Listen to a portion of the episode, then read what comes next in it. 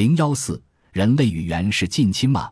进化论是人类伟大的发现之一，但它有不完备的地方。看根据进化论列出的人类起源时间表，古猿生活于八百万至一千四百万年前，南猿生活于九十万至四百万年前，猿人生活于二十万至一百二十万年前。这里有两个空白期：古猿与南猿，相当于类人猿与猿人之间空缺二十万年。所谓空白期，就是没有发现这一时期的化石。相比而言，四百万年的空白期更引人注目。有的学者提出了一个新的学说来解释这一段时间的化石空白，这个学说就是海猿说。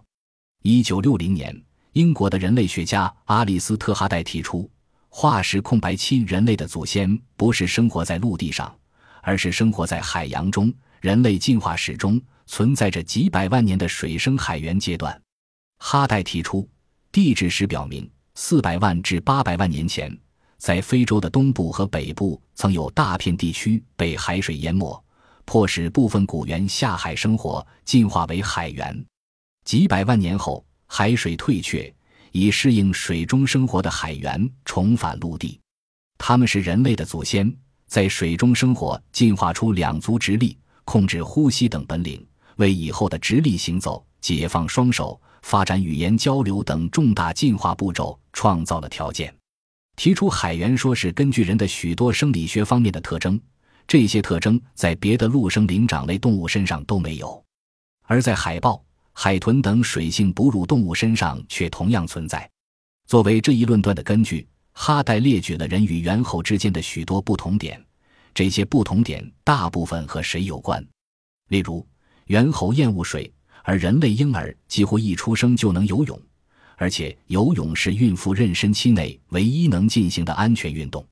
猿猴不会流泪，而海豚和其他海洋哺乳动物，比如如艮及美人鱼，有眼泪。人类是唯一能以含盐分的泪液来表达某种感情的灵长类动物，这可能和人类早期在海洋中的经历有关。再从身体的结构上看。人的躯体绝大部分是光滑的，和海洋哺乳动物相同，只有头部长有毛发。这可能和游泳时头露出水面有关。正如美人鱼一般，人和海豚有皮下脂肪，猿猴却没有。人的脊柱可以弯曲，适合于水中运动，而猿猴的脊柱是不能后弯的。人类喜欢吃鱼、贝和海藻等水中生物，而猿猴则不。最令人瞩目的是。雄性猿猴与雌性猿猴的交配是以伏于背部进行的，而大部分海洋哺乳动物是面对面进行的。有趣的是，海豚生产时也像人那样，是由充当接生婆的海豚用手迎接新生，这和猿猴也不一样。综合这种特性，所以哈代断言，人由海洋哺乳动物进化而来，上岸的成为人类，没上岸的被叫做海怪。在研究人类与其他哺乳动物控制体内盐分平衡的生理机制后，发现，在这一方面，人类与所有陆生哺乳动物不同，而与水兽相似。缺盐时，动物食欲锐减，对食盐的渴求抑制了其他生理欲望。然而，一旦满足了它们对食盐的需要，多余的食盐就再也不能引起它们的兴趣。动物对自身食盐的需要量有精确的感觉。他们摄入食盐也极有分寸，然而人类对食盐的需求量是没有感觉的，摄入食盐毫无分寸。例如，生活在美洲的一些印第安部落人生来就厌恶食盐，而日本和西方的一些国家，人们摄入的食盐量超过健康需要量的十五至二十倍，达到了危害心血管系统的地步。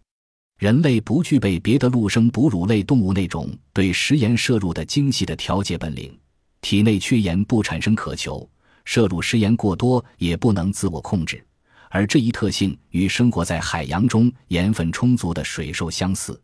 专家指出，人类的潜水生理反应也很有说服力。人潜水中时，体内会产生一种称为潜水反应的现象。人潜入水中，肌肉收缩。全身动脉血管血流量减少，呼吸暂停，心跳也变得缓慢。此时，还饱含氧气的血液不再输入到皮肤组织、骨肌和其他器官，而全部集中到维持生命的最重要的机体中心——大脑和心脏上，使它们的细胞得以在几十分钟的时间内不致死亡。这种现象与海豹等水生动物的潜水反应十分相似。伦敦动物园的营养生物化学权威克劳福特教授经过多年的研究指出，人类进化成具有高度智慧、脑容量大的动物，主要得益于所食的鱼。鱼和贝类体内含有较多的不饱和脂肪酸，这种成分对大脑的发育有益，而身体其他部分的生长则需要大量的蛋白质。巨大的食草类动物用蛋白质构成了它们巨大的身躯，而没有使脑容量增加。而脑力仅次于人类的海豚在陆地上生活时，其食谱和当时沿海地区的人类没什么区别。由此可见，人脑是靠食鱼进化而来的，而不是通过生育时的自然选择。实际上，这也为人类是从海洋进化来的论点提供了新的论据。海猿的头骨化石。科学家还认为，从海猿到人这一进化过程，大致可以这样设想：海水分隔了古猿群体，迫使其中一部分下海生活，进化为海猿。几百万年后，海水消退，海猿重返陆地，成为人类祖先。甚至还可以进行更大胆的设想：在几百万年中的某个时期，分成了两只，一只上了陆地，进化成现在的人类。而另一只留在水中，由于适应环境，进化较快，成了高于陆地文明的海底人。这是否能充填空白期呢？人类确实有许多性状与其他陆生灵长类动物不一致，而这些性状只发现在水生生物中。获得这些特性，除了下海以外，难道就不可以通过其他途径获得吗？所以。有科学家认为，这些性状是其他水生生物传递给人类的。生物是由两个或两个以上的物种组合形成的，物种是杂交的产物。他们不赞成海猿假说，因为第一，古猿下海约四百万年的时间，获得了一些适应于水中生活的海洋生物的特性，在距今四百万年前又重返陆地，为了适应陆地生活。它也应该丢掉一些适应于海水生活而不适合于陆地生活的特性，如人类不能对体内所需食盐进行精确控制这样的特性。第二，四百万年的化石缺环，海员说仍没有很好的解释。在海洋生活就没有化石可找了吗？我们现在不也发现大量的海中生物的化石吗？第三，根据近十多年来分子人类学研究所得的结果。人和猿开始分化的时间是距今四百万至五百万年前，与原先单纯根据化石所测的年代距今一千五百万年要晚得多。这一点也不支持海猿说。也许人类的祖先并未经历过下海这一阶段。这段四百万年的化石空白，较合理的解释是古猿与海洋生物发生了基因重组，于四百万年前产生了南方古猿。